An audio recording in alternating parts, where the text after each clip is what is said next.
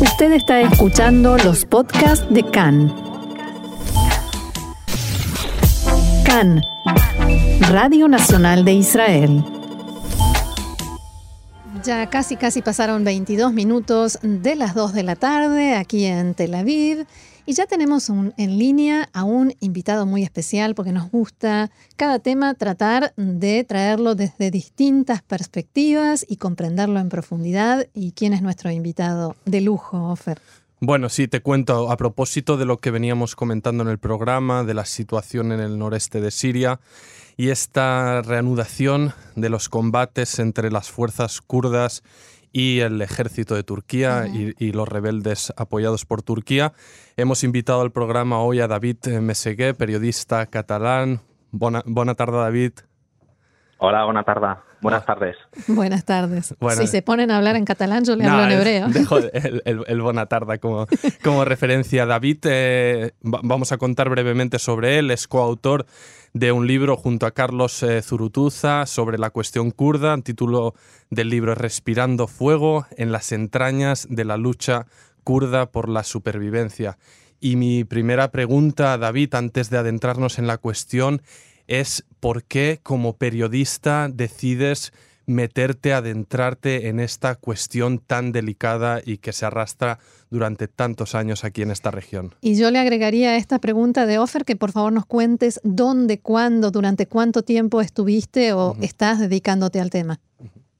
Sí, yo prácticamente podemos decir que llegué a, para cubrir a nivel informativo la cuestión eh, kurda de forma prácticamente casual, ¿no? Porque desde que acabé los estudios de periodismo me he centrado mucho en realizar proyectos periodísticos sobre minorías, tanto en los Balcanes como el norte de África también, y finalmente, pues un poco el, destino me llegó, me llevó a Oriente Medio y en este caso a la zona, a toda la zona del Kurdistán, ¿no? Donde, bueno, los kurdos es uno, es uno de los mayores, de las mayores naciones sin Estado. Se calcula que hay aproximadamente 40 millones de kurdos repartidos en, cuatro estados y que de momento pues carecen de dicha nación. Y ello fue lo que, lo que me llevó a mostrar curiosidad por este interés.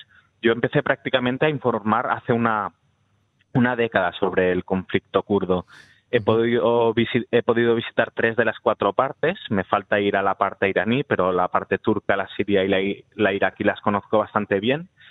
Y de la bueno y en los últimos años principalmente mi trabajo lo he focalizado en explicar lo que está sucediendo en el norte de Siria y de hecho mira la, la última vez que estuve fue hace un mes y medio y al poco de regresar pues eh, lanzó eh, mm. Turquía la ofensiva que comentaba ahora Offer. Y justamente en, esto nos queríamos centrar. Antes de preparar el programa, mi compañera Roxana me decía, hostia, hace años qué tan difícil era encontrar información sobre los kurdos, que se les hiciera caso, que se escucharan sus reclamaciones. A día de hoy, tristemente, sí que están de nuevo en los titulares a raíz de, esta ofensiva. ¿Cómo era encontrar a alguien a quien le interese, a quien poder venderle una nota sobre los kurdos? Sí. Eh, entonces, ah, ah, ah. Eh, eh, nada, termino la pregunta, David. Digo, vienes de ahí hace poco. ¿Cómo es a nivel periodístico hacer coberturas en, en, esta región? ¿no? O sea, que le dan bola a los kurdos, ¿os es mm, fácil o no? Poder eh, vender a la prensa internacional artículos sobre esta cuestión?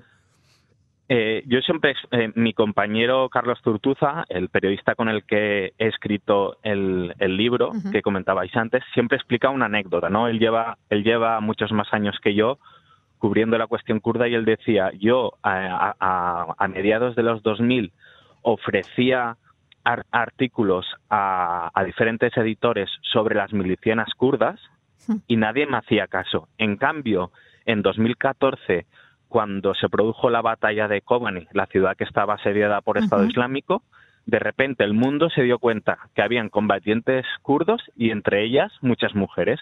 Y Carlos decía, eh, recuerdo un editor que me escribió, hey, ¿por qué no me haces algo sobre combatientes kurdas? Y, mi compañero les decía, pero si hace unos años te envié un mail y ni me lo, ni me lo respondiste sobre esta cuestión, ¿no? Y entonces, bueno, eh, al principio al principio del conflicto kurdo en Siria, que es 2012, los medios se centraban muy mucho en la, en la, en la guerra entre el régimen de Damasco y la oposición siria y no prestaban, y no prestaban demasiado, demasiada atención a los kurdos, pero sobre todo a raíz de la irrupción de Estado Islámico, en, sobre todo en 2014, es cuando eh, se llenaron mucho más de los titulares de los medios de comunicación. Pero sí que es cierto que los medios de comunicación se han centrado mucho en explicar la lucha de los kurdos contra el Estado Islámico, pero muchos medios no han querido profundizar más allá, pues, en, las en el proyecto político que han tratado de construir los kurdos en Siria o en explicar sus reivindicaciones. A nivel antropológico no han profundizado tanto más allá de lo que es la pura guerra y el frente de batalla por eh, el haber estado en estos tres eh, lugares y por haber estado en contacto tanto tiempo con el tema y con la gente, entiendo que eh, tenés el lado humano más visto, más conocido, más profundizado que cualquiera de nosotros. ¿Cuál es la persona, el personaje, el grupo, la familia quizás, que te quedó grabada, que, que, decís, bueno, de esta persona que conocí durante mi trabajo con los kurdos, no me voy a poder olvidar nunca? Yo siempre que, bueno, aunque es difícil mantener eh, contacto con, obviamente, con todas las personas que vas conociendo, pero sí que es cierto que con algunas personas o familias, pues estableces una relación especial que muchas veces trasciende lo puramente profesional. De hecho, pues en los diferentes viajes muchas veces también incluso te, alojas en las, en las casas de algunos de ellos, ¿no? A mí se me quedó grabado la historia de, de, un hombre que se llama Hassan Hassan y su familia. Yo los conocí en mi primer viaje a la región de Afrin, al norte de la provincia de Alepo, en 2012, esta región es muy, bueno, es muy rica en, en, aceite de oliva, tiene mil millones de olivos. Entonces yo conocí a Hassan, él era profesor de inglés, como digo, en 2012, y durante cuatro viajes, 2012-2013, a esta región, pues fui conociéndolo más y, estableciendo una, bueno, una especie de amistad, ¿no? Eh, después de años sin verlo, porque eh, entrar a Afrin por las dinámicas de la guerra era prácticamente imposible, volví a coincidir con él en verano de 2018, es decir, el año pasado. Cuando me reencontré por, con Hassan, me encontré, lo encontré en, en otra zona de Siria, donde había tenido que huir como desplazado a causa del ataque turco sobre la región de Afrin. Cuando lo encontré, recuerdo que un día desayunando preparó, preparó pues la, la comida y uno, uno de los platos tenía un líquido transparente y él, un poco avergonzado, me dijo, David, lo siento mucho, pero mira qué vergüenza para alguien de Afrin como yo, donde yo eh, soy propietario de 400, de 400 olivos, te tengo que ofrecerte para desayunar aceite de, girasol, hmm. ¿no? Entonces, esto, esta, esta anécdota, pero que era, que explica perfectamente el destierro, ¿no? De, de esta persona y de esta familia, pues se me quedó, se me quedó grabada. David, voy a continuar un poco para tratar el, bueno, el porvenir y el destino de esta región y de este pueblo kurdo al noreste de Siria y aprovecho un mensaje mismo tuyo en Twitter que lanzaste esta mañana en que indicas que nadie se sorprenda de esto. Las intenciones de Erdogan han estado claras desde la ofensiva rama de olivo en Afrin el 2018. Quiere aplastar a las fuerzas de defensa siria, a las milicias kurdas, acabar con el proyecto político de la Administración Autónoma del Norte y Este de Siria y provocar un cambio demográfico. Eres muy explícito, eh, David, con este mensaje y me gustaría que lo desarrollaras. ¿Qué es lo que, se cuece, qué está pasando ahora mismo que se reanuda el combate en esta zona?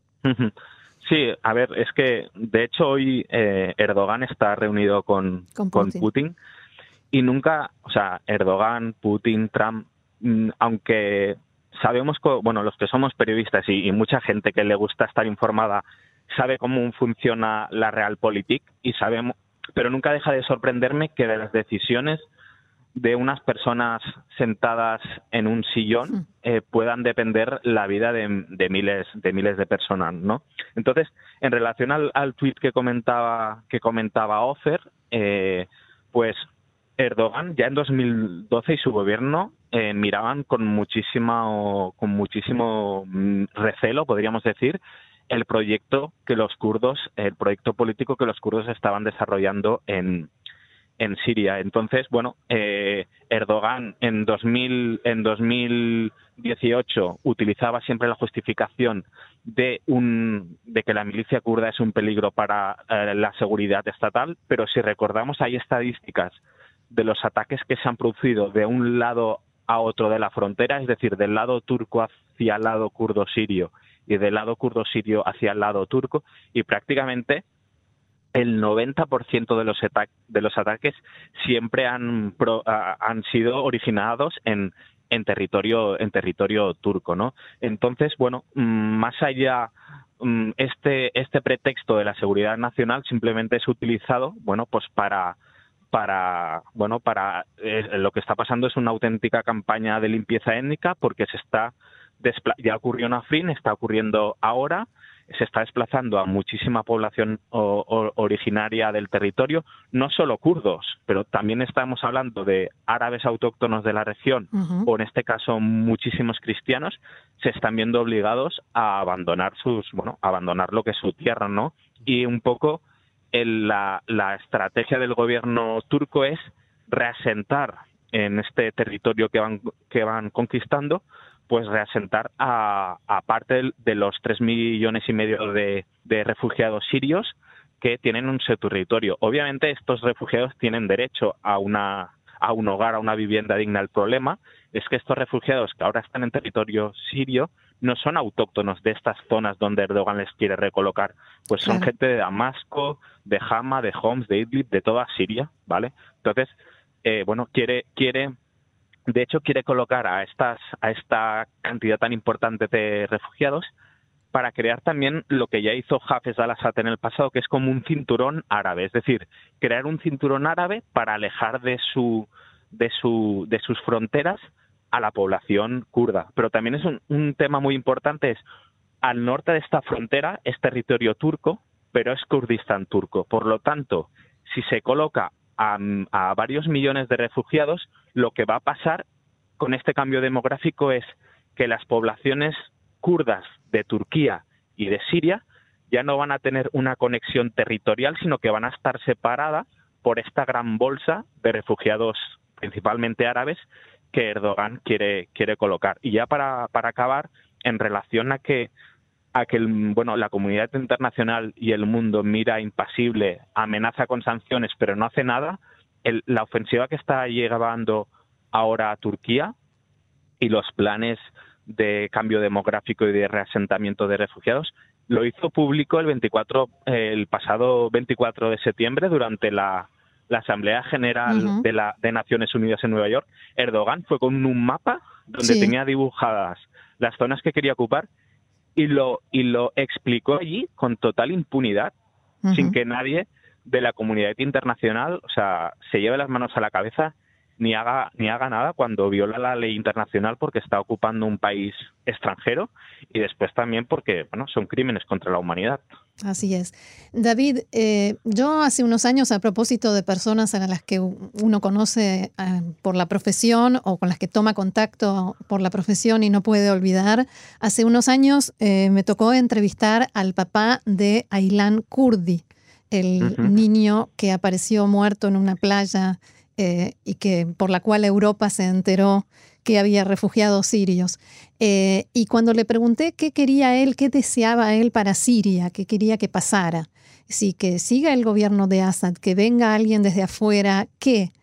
Me contestó, no sé, porque yo tenía una vida muy chiquita que era solamente trabajar y traer la comida a mi casa y hacer que mis hijos puedan ir a la escuela y nunca entendí por qué de pronto un día me empezaron a bombardear y por qué de pronto un día me tuve que ir de mi propia casa y por qué de pronto otro día me quedé sin nada, sin familia. Y esto eh, lo digo para preguntarte eh, si en los lugares donde tuviste contacto con el pueblo kurdo, viste a la gente muy politizada, menos, más participativa, más allá de los combatientes que uno ve eh, en, las, eh, en las crónicas o del liderazgo. El pueblo kurdo, cuán involucrado está en, estos temas en el día a día.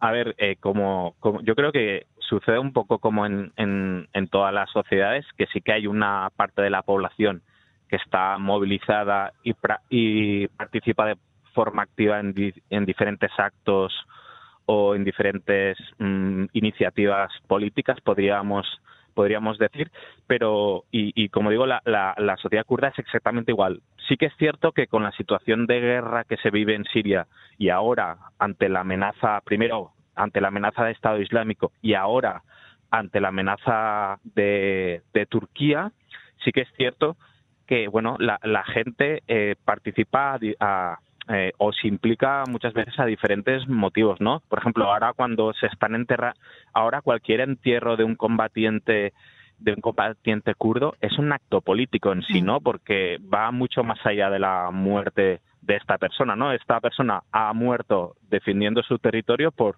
por una causa, por unas ideas, y la gente va a este tipo de, de enterramientos también para mostrar su, su, solidaridad, pero también es, una, es un acto de militancia, ¿no?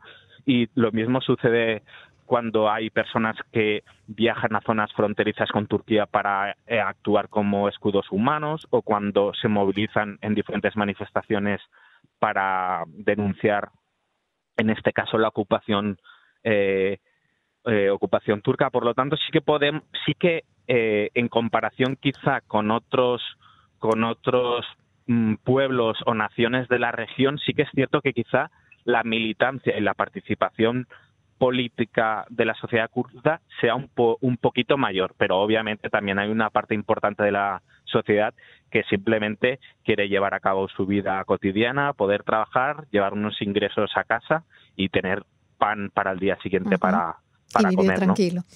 Y, en este marco de la participación política y ciudadana, me gustaría preguntarte en los minutitos que nos quedan sobre el rol de la mujer, porque eh, en muchos lugares es una pose, ¿no? Vamos a darle igualdad a la mujer y a mí me parece que en, eh, en cuanto a los kurdos no es así. La mujer tiene un, un lugar muy particular. ¿Cómo lo definirías? Sí, la, la, verdad que aquí, bueno, aquí es también por una, por una podríamos decir, herencia ideológica de, de, un poco el programa, eh, el ideario del Partido de los Trabajadores del Kurdistán, cuyo, bueno, cuyo líder y figura máxima, que es Abdullah Öcalan, siempre ha promovido la participación activa de la mujer. Él dice que no puede haber una revolución en Kurdistán si no hay una revolución de la mujer, si no viene acompañada de, de, la, de una revolución de la mujer. Eh, es verdad lo que dices, es decir, incluso eh, los kurdos, que no los kurdos no son todos de un partido político, hay eh, diferentes partes de Kurdistán y en cada una de estas partes de Kurdistán pues hay unos partidos políticos kurdos que tienen más seguimiento, más apoyo que otros, ¿no? Es decir, hay partidos kurdos que son más conservadores o que son que, que bueno, promueven la práctica del Islam, depende del partido político, ¿no? Entonces, algunos partidos políticos, alguna, algunas veces eh, sí que utilizan el papel de la mujer como algo más propagandístico que puramente real. Pero sí que es cierto que otros partidos políticos, como el PKK o sus bueno sus diferentes marcas no que tiene tanto en, en Irán como, como en este caso en Siria pues sí que es cierto que la mujer el, el rol que desarrolla en la sociedad no es no es propaganda sino que es real. Y voy a poner varios ejemplos. Es decir eh, las combatientes las combatientes kurdas que como decía no en 2014 eh, cuando la amenaza era Estado Islámico la prensa internacional hacía muchas fotos de, oh, qué exótico las mujeres en el frente de guerra. Mm, Pero es que estas mujeres estaban codo a codo luchando contra hombres. Si una comandante da una orden, un hombre tiene que obedecer y hemos visto que hay centenares de milicianas kurdas que han muerto en combate.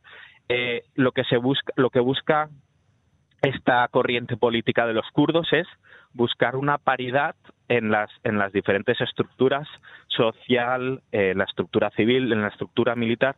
Por eso, en muchos, en muchos aspectos de la sociedad encontramos coliderazgos. Es decir, a nivel político, por ejemplo, hay un copresidente y una copresidenta.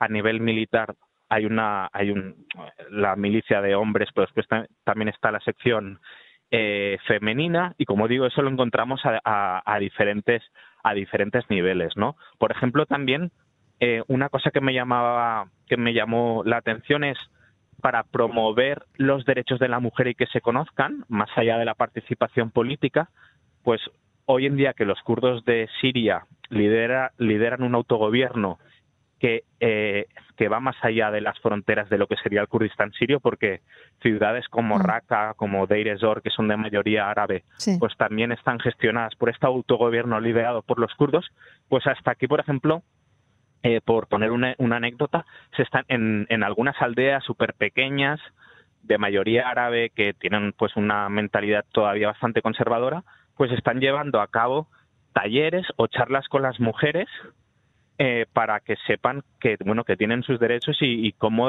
eh, denunciar casos de, de violencia machista en este caso, ¿no? Entonces eso pues es también una pequeña revolución, también es muy interesante. Entonces estos estos diferentes aspectos que he mencionado sería un poco en los que se está tratando de, empoderar y de promover los, bueno, la figura femenina y los derechos de la mujer. Un lujo, eh, David me que la verdad que estaríamos aquí una hora hablando contigo sin fin, pero se me acaba porque tenemos que seguir con la programación. Queremos agradecerte. Sí, yo quiero decirte buena tarde, que lo acabo de aprender. Muy bien. Y muchísimas gracias. De verdad, ha sido un gusto enorme. Shalom. Muchas gracias, Salom.